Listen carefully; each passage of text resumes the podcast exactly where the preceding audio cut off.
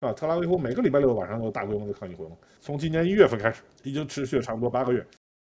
精英阶层会大批的离开这个国家，以色列经济会陷入困境，这是个非常危险的一个状态。今年一月以来，数十万以色列民众每周都会走上街头抗议总理内塔尼亚胡政府推出的司法改革计划。尽管如此，两周之前的以色列议会还是通过了第一项司法改革法案。此后，以色列法院不得再以不合理的理由否决政府决策。法案通过后，立刻引发以色列各界更广泛的抗议活动。以色列的司法改革也引发了全世界媒体的关注。以色列的司法改革具体有哪些内容？政府为什么要推行司法改革？如果改革成功，会宣告以色列的民主政治终结吗？今天的王局播客，我们采访到特拉维夫大学的终身教授张平，请他来谈一谈他所看到的这次以色列的司法改革。我前一段时间看这个新闻嘛，就讲到内塔尼亚胡政府啊，就宣布要修改这个以色列。它不叫宪法吧？它是法律是吧？因为以色列是不是没有宪法呀？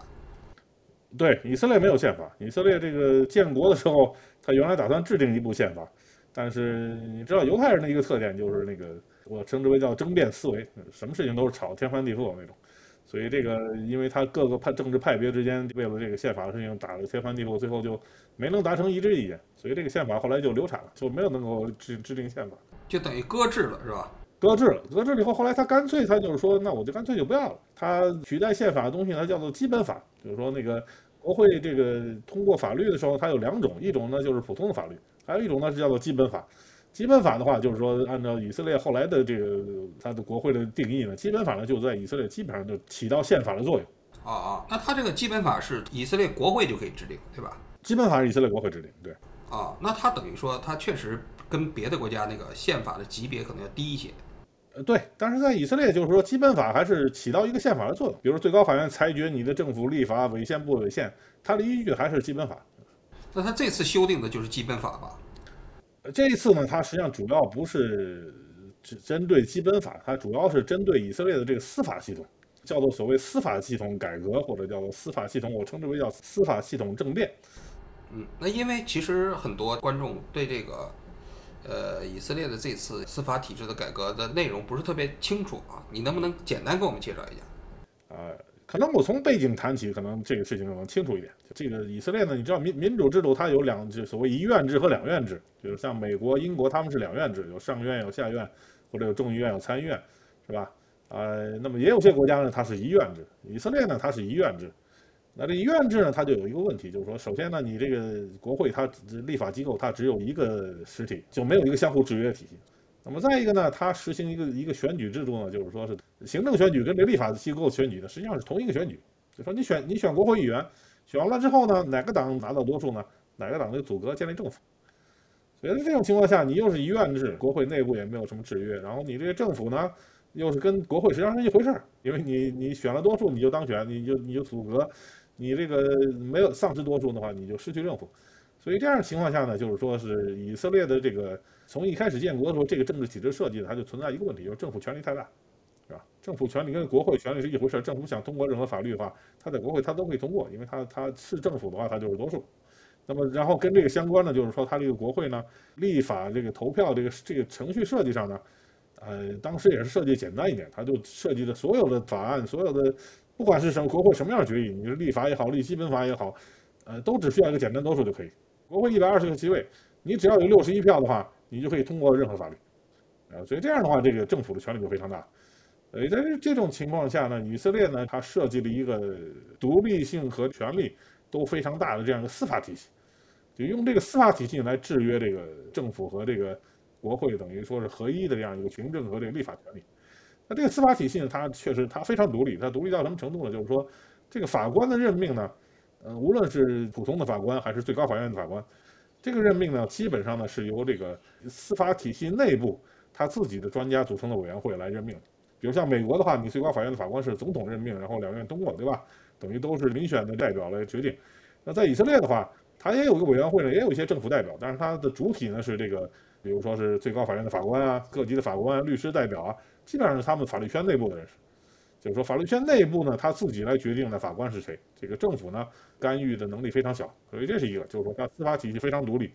第二个呢，就是它的最高法院权力、特级法院它权力都很大，就是说对政府呢做出的任何决定、通过的任何法律，它都可以进行这个司法裁决。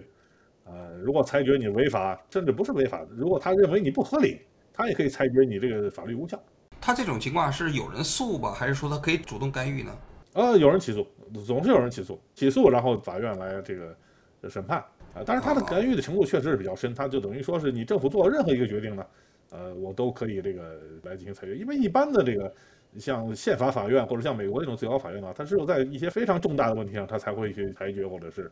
呃，涉及到这些问题，但是在以色列，它可以干预到你政府非非常具体的这个一些决策啊，行政上的决策。前一段时间，加沙那火箭弹打到这个以色列的境内，加沙周边那些学校，那这家长担心孩子安全嘛，是吧？所以这个政府就说给这学校这个民防的这个防空设施呢得加固。呃，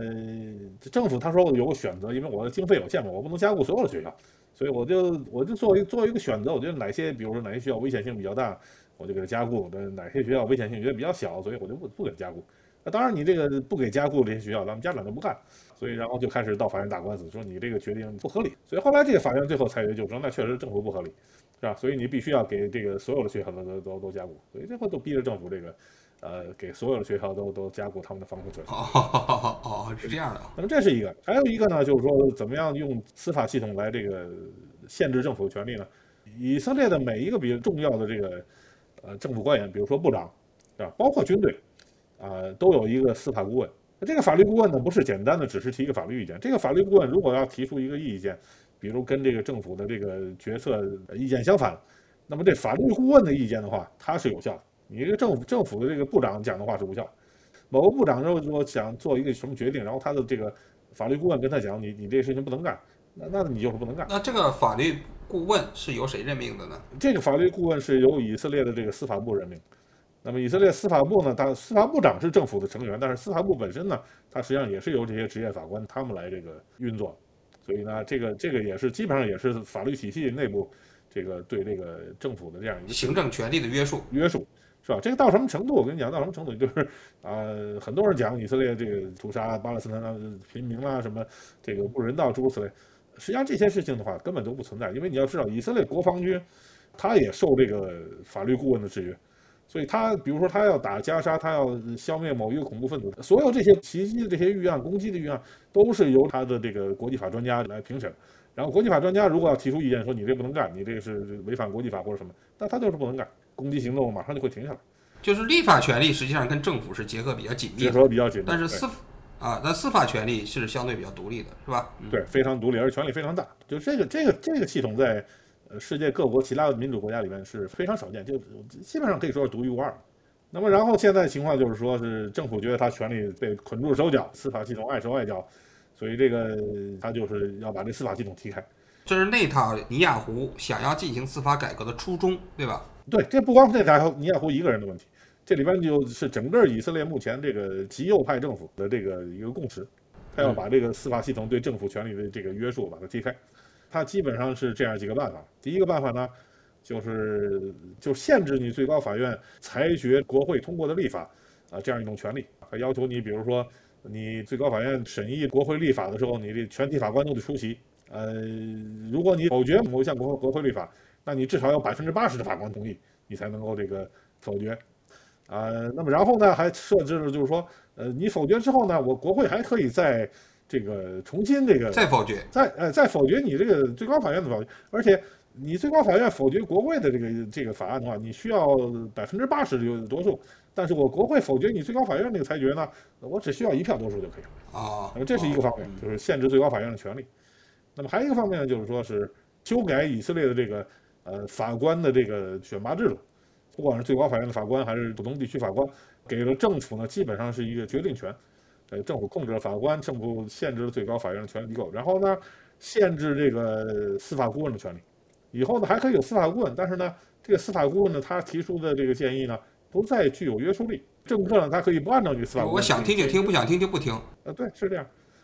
啊，所以这个是他司法改革的核心。那么其中还当然还有一个就是目前他已经通过了的。就相对争议性小一点的，就是关于这个法官有没有权利用这个合理性作为这个审判原则呢，来裁决政府的这个决定也好，法律也好，是不是有效？呃，那么现在就是说，他等于他他现在通过了一个法案，通过第一个法案，就首先把这项权利给剥夺了，是吧？对，因为这一项呢，它引起了大规模抗议嘛，所以它这一项呢相对争议小一点，所以他等于说拿这个开个头。那么后边呢，他大概打算就是类似我们中国人讲那个日拱一卒，慢慢的这个通过这些东西。假如说这个国会可以用简单多数来否决法院的裁决的话，那他因为通过的时候就简单多数嘛，在否决的话也是简单多数。那说实在的，那个法院的裁决对国会就没有什么约束力完全没有，最高法院嗯就就等就成了摆设了，是吧？啊。那他要想取得这些权利，按照以色列的法律说啊，是不是他在国会通过一个简单多数就可以了呢？呃，现在这个是个问题，现在这真的是个问题，就是说是嗯因为以色列当年制度设计的人呢，没有想到会今天出现这样一种情况，就是说，按照目前的法律，最高法院是有权利审议他这现在这个国会通过的任何法律，然后有权利否决他任何法律。但是呢，如果国会通过了一个法律，限制了你最高法院这个权利，那么你最高法院是不是还有权利去否决这个呃国会这个通过这个法案？这是个问题。从宪政原则角度来讲啊，就是说啊你这权利的来源于哪儿，才可以去限制什么，对不对？如果说最高法院的这个权利不是国会授予的，按道理来讲，国会就应该没有权利限制最高法院的权利。不，但是你最高法院的权利是从以色列基本法里来的，是吧？那基本法当初是国会通过的，是吧？嗯国会说我当初我通过国会给给你这权利，那我现在也可以通过一个法律不给你这个权利。啊 那这就是以色列的宪政设计问题了。对，因为这个国家当初建立的时候非常匆忙，这个尤其一建建立之后又是连续战争，他所有的精力都放在这个安全和这个呃战争这些方面。加上犹太人的特点就是什么事情干起来再看，他们他们不是这种呃像其他很多民族这样事先我要深思熟虑啊，事先我要这个通盘打算，所以这个以色列人干事情出很多错误，但是他不在乎，就是说他我干事情出了错，错了我再改，嗯把这事情先干起来啊这样。所以他这个国家也是这样建起来。他们很多年呢一直称自己，他说自己是个非正式国家。所以非正式国家就是说我不是所有东西都设计得很完美，但是出了问题我们再说，啊。但是这一次的话出的这个这个问题，这个问题出的比较大。哦哦，那他这一次现在已经通过的法律是通过合理性这个呃限制，合法性已经通过了，对合理性这个问题，已经通过了。对已经通过了。但是这个马上就是现在大概是我记得是十五个人吧，就十五个人告到了最高法院，把这个法律告到最高法院。所以最高法院现在就按照目前的法律程序，最高法院是要审这个案子的。啊、那么现在已经预定的开庭大概是九月十四号吧，九月十四号或者九月十五号，最高法院第一次开庭审理这个案子，而且好像他们说是这个最高法院历史上破天荒，这个所有的法官都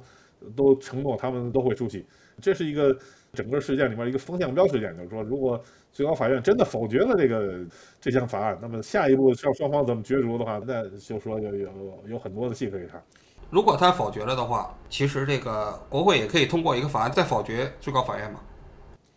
我觉得，如果最高法院否决了的话，这个右翼政府他就会他就会直接去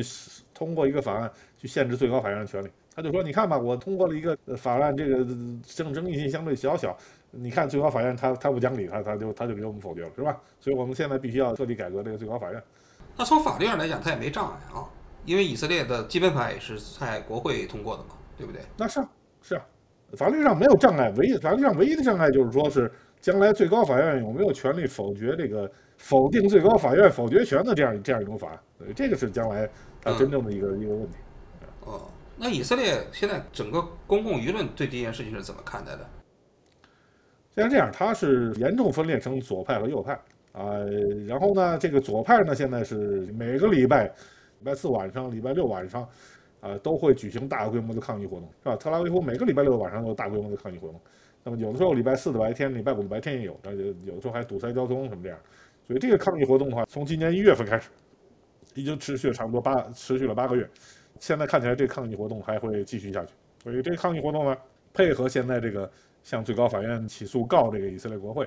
这两个是左派试图反制的。那么另外一个左派反制的手段就是通过美国施加压力，就是因为啊、拜登实际上是已经表示过两次，就是说他甚至可能直接跟内塔尼亚胡讲过这事。一个就是说你不能破坏这个司法独立的呃系统，这是民主的基本要求。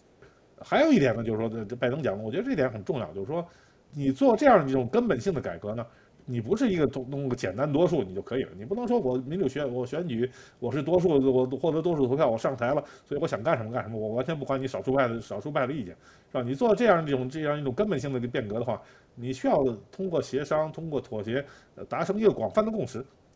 呃，所以这一点呢，是目前以色列民意也是跟拜登政府这个立场是非常接近的。以色列最近做一次民调呢，就是说，呃，同意内塔尼亚胡政府一意孤行推进这个呃司法司法改革呢，大概只有百分之二十多。以色列百分之六十多的这个人口，他的表表达就是说，你你不管你改不改革呢，你需要通过协商达成广泛的共识，你不能完全不顾反对派的意见就一意孤行的推行这个。因为你想，呃，在美国的话，国会他要想修改这个重要的法律，呃，他要需要三分之二多数或者需要四分之三多数，是吧？呃，这个是达成广泛共识。在以色列呢，他这个因为当初制度设计上面有漏洞，所以他这个这个一票多数他就可以了。但是你一票多数，你就把这个国家的基本的制度给改掉了，这个有点太过分了，是吧？那你觉得就是说，现在这个左派上街抗议，它会起到这个作用吗？就是就是能够阻止内内塔尼亚胡？他现在要继续通过基本法那个层面直接动最高法院吗？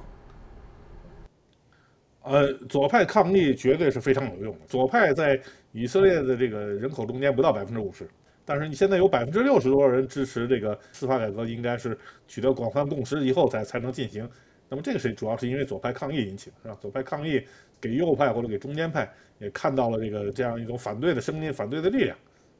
那我有一个疑问啊，就是说。你刚才讲有百分之六十多的人反对内塔尼亚胡通过简单多数的方式啊，就来推进司法改革啊。但是为什么就是以色列的内阁制的情况下，他并没有因为呃失去多数民意的支持而失去他在国会内部的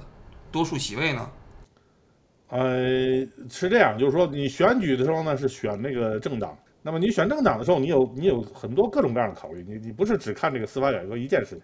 所以当初你投票的时候投，比如说你投利库德，你可能不是因为利库德支持司法改革，而是利库德，比如说，呃，他的这个许诺财政分配可能对你这个群体有更多的好处，或者你喜欢这个以色列的这个极右翼政党，投他呢，我只是因为他呢，呃，对这个阿拉伯人呢，对这个采取巴勒斯坦人采取非常强硬的态度，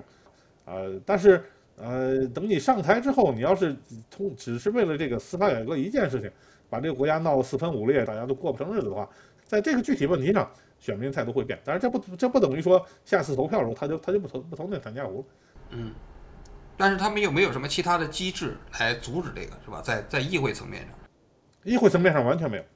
比如说，就是说反对党能不能像有些国家内阁制，就现在就提出来要解散议会重新选举？因为这个时候重新选举的话，内塔尼亚胡有可能会丧失多数席位嘛？因为他的这个呃内阁他有六十一个席位，这六十一个人里面没有一个肯肯叛变的话。那你就通不过，那么他他也不能重新选举是吧？解散议会是吧？重新选举你只能是你在议会里边能够拿到一个解散的多数，通过对政府不信任案，这样的话你的议会就解散，然后就可以重新选举。哦，那实际上他没没可能，因为现在他这六十一个席位就是他的，也不可能通过不信任案，对不对？因为他就特别是他这个他这个六十一个席位，基本基本上都是右派和极右派，所以指望他那里面内部发生分裂，这个现在目前看起来也不太可能。那假如说啊。内塔尼亚胡的这个方案就是真的通过了，那你觉得对以色列来说意味着什么？呃，这个是影响是非常大。以色列的这个前任总理从一开始，这他就发表评论，他说这是动摇国本的举动。我在学校里边跟我的学生、跟我同事聊这个事情，我可以看到一个最基本的第一个表现就是说是，呃，精英阶层会会大批的离开这个国家。以色列最好的这些工程师、最好的这个科学家、最好的技术人员，是吧？最好的商人，是吧？最好的企业。呃，会大批的离开这个国家，因为你司法独立被破坏了的话，尤其在以色列这种情况下，权力全部集中到政府手里，这是个非常危险的一个状态。所以，以色列目前这个报纸做的民调也是发，也是关于这个合理性能不能用来裁决这个法案刚通过，就是有百分之二十八的人人表示未来要要移民离开以色列。哦哦哦，就这第一步就是才第一步，就百分之二十八，这个是这个是很明确，而且。呃，你要知道，这个犹太人他如果移民离开以色列，他们是很容易的，因为这个左派的话，啊，他的精英阶层大部分是所谓的西方犹太人。西方犹太人的话，基本上就是从美国、欧洲移民来以色列，他们的祖先绝大部分从欧洲移民来。到欧洲呢，近些年这采取个政策，就是说，犹太人只要能证明他的祖先是在当那个国家居居住过，比如西班牙、葡萄牙或者波兰或者什么，他马上就可以拿到这个这国家的护照。所以以色列现在有大批的年轻人，他手里实际上特别是左派这些精英，他们手里都是拿着以色列护照，同时也拿着这个欧洲国家，比利时啊，或者是西班牙，啊或者是或者德国啊，呃，都拿在手里。他们的专业水平又比较高，他们要离开以色列，住到其他国家去，在别的国家找工作，这些都不是问题。如果他真的是右派不顾一切的话，那么第一个我们会看到以色列的人才流失，呃，精英阶层会离开。精英阶层离开目前还没有发生，那只是威胁。但是呢，第二个的话就是以色列经济会陷入困境，这个我们已经看到了。首先，一个外资不敢进入以色列，啊，今年这个我们已经看到这个，从一季度开始的话，呃，以色列的这个，呃，初创企业。以色列初创高科技企业是非常热门的这个投资对象，这个外资大量进入以色列。但是我们看到，从今年一季度开始，就是它这个司法变革开始，以色列陷入动荡，呃，进来的外资就就非常少。而且就就我个人的接触，高科技公司就是跟我讲，就是说从今年年初开始拿不到任何融资，就是海外的融资的话，完全不肯进入以色列，啊，所以这个的话是是对以色列经济应该是致命的，就是说外资不敢进入，然后以色列国内资本会会离开。那么这是第二个层面，第三个层面的话，就是说是以色列的安全跟这个国防层面，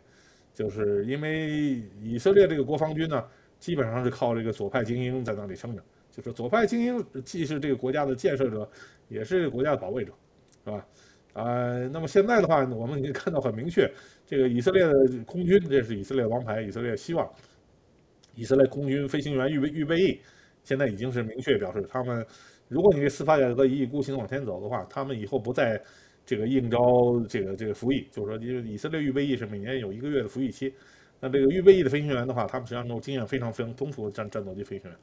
那么你这个这个这个飞行员不肯再来当兵替你打仗的话，那对以色列空军的话肯定是一个沉重打击。那他他不能去这服役备役，他不违法吗？违法，但是在以色列他是，但这些人他到这一步，他他已经不在乎了。他宁愿违法也不愿意支持这些人，是这意思吧？对，宁愿违法，他们就是一个明确的表态立场，就是说我我们是保卫一个民主国家，是吧？你要把它变成一个专制国家，我我们就不再保保卫它了，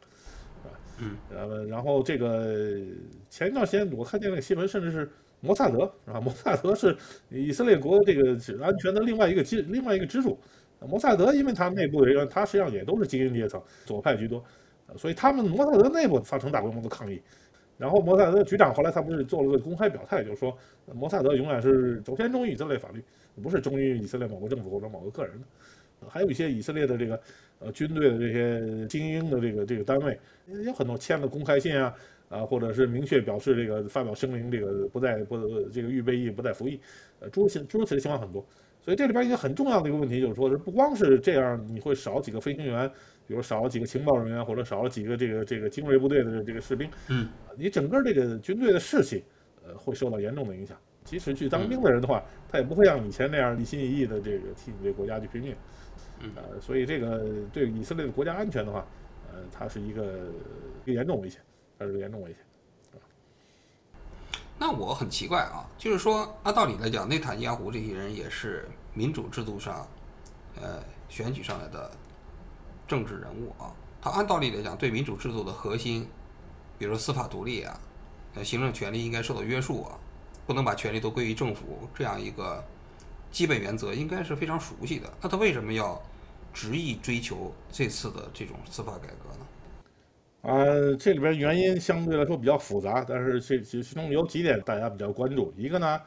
呃，内塔尼亚胡自己呢，目前正在正在。呃呃，不光是接受司法调查，现在等于实际上是被检方起诉，因为他的腐腐败案嘛，所以他现在正在正在打这个腐败案的官司。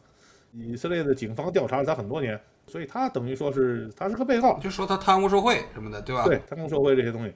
所以他有这个动机呢，呃，去这个动这个以色列司法系统，是吧？其中这次他的司法改革里边，呃，一整套方案里面，其中包括一个方案，就是警方不得调查和起诉这个现任总总理。呃，那么这个里面呢，还涉及到就是以色列的这个政治权力系统呢，近年来呢，这个腐败案件频发，跟以色列最早这个建国这批的老一代领导人比较清廉、比较公正，这个已经是呃距离已经相当远了。这个所以像以色列前总统卡扎夫因为这个强奸案被判刑入狱，是吧？像以色列前总理这个奥尔莫特因为这个贪污受贿案，这个被判刑入狱，是吧？呃，包括以色列现在这个现任现任这个内阁里边有些几位部长，也都是被判过刑，然后入入过狱，是吧？呃，内塔尼亚胡呢，他还没没有被判刑入狱，但是他这次这个这几个这个这个贪腐案，呃，滥用权力的案呢，这个结果恐怕对他对他也不是很有利。这个以色列的司法系统，因为它是有独立性嘛，所以他一直是铁面无私的。他对这个政客的任何腐败行为，他只要抓到的话，他是穷追猛打，从从来不放，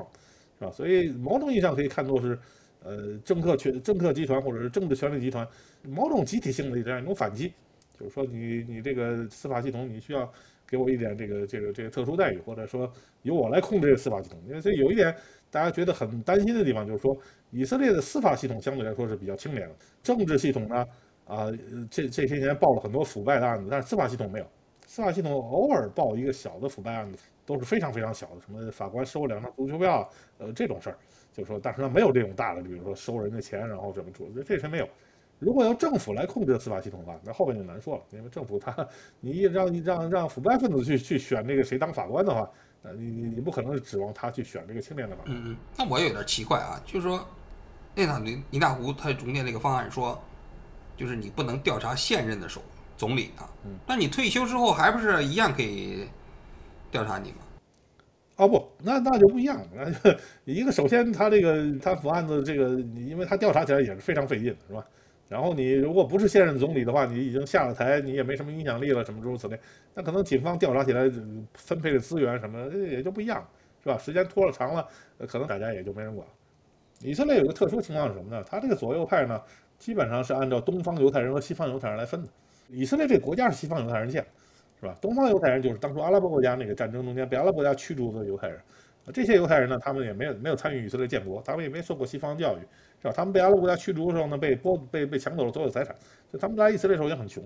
所以基本上呢，以色列的精讲精英阶层呢，讲的都是这个西方犹太人。那么讲的这个中下层民众，基本上讲讲都是东方犹太人，是吧？那么，然后这个，所以在政治上的话，它有一个明确的分野分界，就是说，精英阶层基本上都是左派，那么中下层呢，这个东方犹太人为主，他们都是右派，啊，所以这里面有一个左右派的斗争问题。这左右派斗争问题呢，又跟这个，是吧？跟社会阶层绑在一起，跟这个东西方犹太人他们这个这个这身份来源绑在一起。那么，然后这个右派他们也很多年对这个司法系统不满，为什么呢？他就说呢，你们这些法官呢全是左派，法官他本来就是精英阶层的。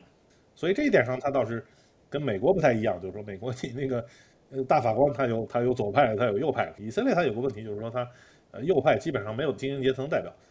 呃，所以这样的话，他们就是一直一直很生气，就是说你法官都是左派，所以他在他们看起来，法官那些裁决呢，都是都是对这个左派有利。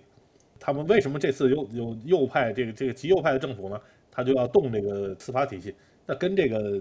司法体系的左右派之争呢？这个渊源呢是比较长的，这这折腾了很多年了。内塔尼亚胡呢，啊，对他来说的话，他当着这个现任总理，他能动这个司法体系，这样保证他保护他自己，呃，能够不进监狱，这点很重要。那么右派呢又有这个动力呢，要动这个司法体系，那对他来说的话，是有这两条的话就已经足够了，所以他就可以这个借借这个机会呢动这司法体系，这公私两利。呃，一方面这个迎合了右派，然后保住他自己的政府权利；另一方面呢，说不定可以让他自己解脱这个这个这个罪名。就主要就是这两个方面的这个原因，是吧？内塔尼亚胡主要是这两方面原因。但从左派角度来看的话，基本上认为他主要还是第一个原因，他主要主要是为了保自己。那内塔尼亚胡的腐败主要是集中在什么方面呢？就是现在披露出来的信息。目前他主要是三个案子，他是现在起诉他三个案子。第一个案子呢是受贿，受贿这个案子呢，实际上这个案这个案情呢，就是他有一个美国富商的朋友，呃，那个朋友是个美美国富商。啊，那个人呢，就是老给内塔尼亚胡送礼，礼礼其实送的也不多，咱查了他查了他二十年，一共大概也就是大概十万美金这样一个数，就是说他送礼都是都是雪茄烟啦，什么什么葡萄酒啦，呃最大的一份礼大概就是内塔尼亚胡的这个太太过生日时候，他送了一件首饰，那首饰大概值个三千多美金呢这样。那么但是你你倒查二十年这个所数加在一块儿的话，差不多有个十万美金，就是这样。呃，十万美金的话，实际上也不是什么大数，但是不管怎么说，在以色列的话呢，就是说你警察他他铁面无私的说，那你这个你收的这个礼，你也没有这个向政府申报，然后你又是总理，是吧？那其中还查出几项呢，就是说，呃，那个商人嘛，因为他在以色列要要做一些生生意，干一些事情，内塔尼亚胡这个还帮他这个，呃，有些有有两三个地方，他还帮他帮他说过话，这是他第一个案子，啊，这个案子相对来说呢，我个人的看法啊，这个这个案子相对来说呢。其实没那么严重，就是说他他毕竟是私人朋友是吧？呃，所以也也不是什么特大的贪腐案，也不是什么这个呃不得了的事情。就说你要是深究呢，也就是说我我觉得可能可能当个处分也就算了，就是说就是说这。呃，当然，他后边两个案子是比较成问题，就是说，他这后边两个案子主要是内塔尼亚胡他试图利用他的总理权力呢，影响以色列的媒体，就是说他去找这个，比如说以色列的这个门户网站，呃，就是让他们这个门户网站去，呃，尽量给自己做这个正面宣传，然后，然后他通过他这个当这个总理的权利呢，给这些门户网站或者给这个报报纸，给他们一些这个程序上的好处或者什么这些，等于说用他权力来来收买媒体。那这两个案子是我在我看来，这这个是比较严重的事情。那他是现在这个案子，由于他在这个任上的话，受到他权力方面的阻止了吗？到到目前为止没有。到目前为止的话，因为以色列的这个总检察长、以色列的这这个警察系统这些都是独立运作，内塔尼亚胡没有任何权力干预。啊，那如果要是裁决他有罪的话，那他总理是不是就位置就不保了？呃，如果要有罪，那肯定他他只能辞职。就是说，那如果裁决他有罪，他需要进监狱的话，那只能坐牢去了。他不可能再继续当总理？所以他要通过一个法案，就是说我再任总理，你不能调查，是吧？对对对对。啊啊，那现在就是说，你说九月份的时候，这个最高法院要就政府的这项通过的法案要进行裁决，对吧？那你判断的话，就是这个法院的裁决的结果大致会是什么样的？我估计是应该是裁决他们违宪，这个法律应该是无效。啊，因为一个最基本的就是说，法庭之所以有权利以合理性对政府的这个决定进行裁决呢，是因为在以色列的整个政治体系里面呢，你没有另外一个没有另外一个机制呢，能够在这方面对政府的行为进行约束。司法体系是唯一一个约束机制。如果你政府能够提出一个说，我还有其他的办法来约束我这个政府的这个这个行为的合理不合理的话，那法院法律系统也说，那那这事我不管，是吧？你让另外一个系统去行办。是吧？但是你现在如果完全没有的话，那你呃存在一个基本问题，那谁来判断你这个政府的行为合理不合理？是吧？现在政府的政府的立场就是说，合理不合理是我们这个民选官员的这个权利，我们觉得是觉得合理就是合理，是吧？但是这个这个讲法呢，就是说从呃从权力平衡角度来说的话，你实际上站不住脚。如果你你因为是民选的，所以你想干什么就干什么，那你这个这个这个民主跟独裁有有没区别区别啊？对。他就没有美国的那个两会制度，就是议会对政府的约束那个机制，对吧？对，美国因为他总统跟议会可能是两个不同的党在控制，嗯，他这个有一个制约，对，这个就不需要你这个最高法院的这个来过问所有的事情。还有一个就是说，美国他们那些政党，它不是刚性政党，所以其实在关键投票的时候，他那党员其实跑票的现象也很严重。那以色列的这个政党，它是不是比较刚性啊？就是一旦投票的话就。不不，以色列政党也不刚性，以色列政党也不刚性。但是以色列现在面临一个什么问题呢？以色列政党不刚性，但是以色列宗宗教团体很刚性。呃，以色列面临一个问题，就是说是他的这个宗教人口，呃，极端正统派的犹犹太教徒，这个人口现在这个这个在人口比例中间占的占的这个比例越来越大。以色列的右派为什么现在在这个呃大选中间就说几乎就是每每选必胜？呃，左派基本上没有什么能力跟他们跟他们抗衡，呃，主要的原因就是因为这个，呃，宗教社区他们这个人口的话，他们是投票是非常一致，他们他们只投这个右派，呃，不会给这个左派任何机会，所以这种情况下的话，呃，以色列的这个民主选举的话，后边它，呃，发展的趋势的话，就是说右派会越来越强大，你左派精英精英你不生孩子吗？是吧？你这个右派，他 他这个宗教人口，他有这个宗教有圣经在那儿约束着，你不可以采取任何避孕措施。所以这个宗教家庭，一个家庭八个孩子、十个孩子，那有的是，是吧？所以那人口人口增长起来非常快。所以你这个选举方面的话，这左派将来看起来是是没有什么希望。导致人口结构变了，对吧？人口结构彻底变了，因为当初建国的时候，这以色列的极端正统派的这个宗教人口，大概只占大概就就几百人的一个很小的小社区。所以当年那个本部联。建国的时候曾经就讲，那这几百人，他们还还还还背负着这个犹太教的传统，那就给他们很多优惠条件，是吧？他们不用工作，是吧？他们不用当兵，是吧？他们他们享受很多特权，是吧？但是现在这个社群已经到了，呃，全国人口的百分之十五，接近百分之二十，这个这个人群现在你已经已经是成形成一种很大的政治势力，而且这个人群现在已经成了以色列这个国国国民经济的一个负担，也也慢慢养不起了。所以，他这个这个是以色列国的这个要命的一个隐患啊。那就是他们现在还是可以，就是说不不当兵，然后就是不当兵不工作啊，不当兵不工作，这两点就很要命，就是说那他们这个收收入是完全政府来养活他们是吧？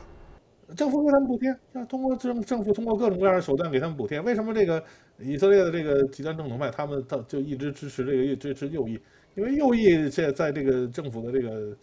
财政分配这个资源方面，会给他们很多好处，给他们很多钱，他们拿了钱以后，他们可以干他们的事情，是吧？呃，这个是也是这个司法改革背后的一个很重要的一个背景。呃，目前司法改革包括的法案里面就有这个宗教政党提出来的，就是说，呃，以立法的方式明确规定。这个极极端派宗教社区可以可以不当兵啊？他过去是可以要当兵的是吧？按照法律是要当兵的，但是实际上呢，就是说在实际的操作过程中间呢，就都都给他们免除兵役了。这样哦，那这那右派的政府他们就会一直支持这些人吗？这这百分之十五的人口既不工作，也不当兵，也不为这个国家承担任何义务，然后就成为这个社会的寄生虫。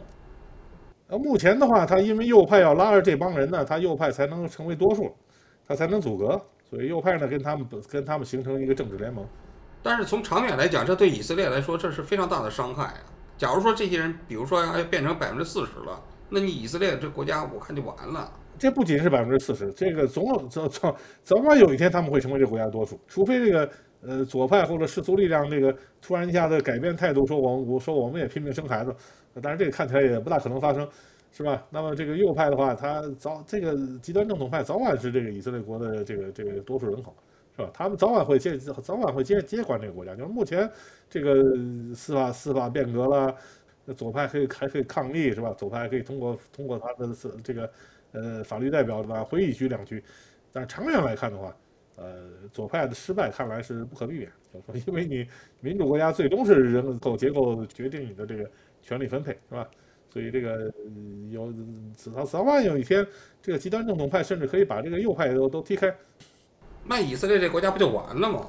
所以，我我的一个观点就是说，一个最最以色列国家，如果是真的想保持保持他这个国家能够长期安全的存在下去的话，你的希望要寄寄希望于这个呃犹太教极端正统派他们内部发生变革。就是说，如果极端正统派内部发生了变革，他们拥抱现代化，拥拥抱现代知识，是吧？改变他们的对对这个国家和这个社会态度，呃，那么也许这个将来即使他们掌权的话，就是目前这这种以色列国这这个模式也还可以继续维持，是吧？但是如果他完全按照这个，啊，他目前信仰的那一套东西来来做的话，那就不光是这个以色列国现在优势会丧失，那就是我就是我讲的这个伊朗化的问题，逆现代化。就是把这个犹太文明这个这个这个两百多年来这个这个现代化进程的话，整整个反过去啊，就变成了一个就是宗教国家，对吧？嗯，啊，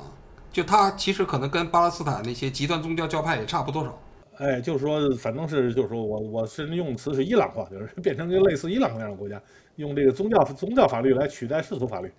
啊。然后他们跟现代文明之间也格格不入，是吧？完全格格不入。他们的学校里边，他们的学校里边学生不学数学，不学英语。是吧？整天就只是读经，是不是？啊，那这个其实挺讽刺的啊！就是以色列这个国民，一开始第一代创立这个国家的那批建国的领袖们啊，其实那个理想还是挺宏大的。然后没想到创立了一个以以色列自己的家园，犹太人自己的家园，慢慢变成了这样一个状态啊。是啊，但是这是没有办法，就是说 民主国家最终是一人一票嘛。是吧？所以你我就是说，我就是说，最终一个国家你想决定这个国家未来是什么的话，取决于谁生孩子。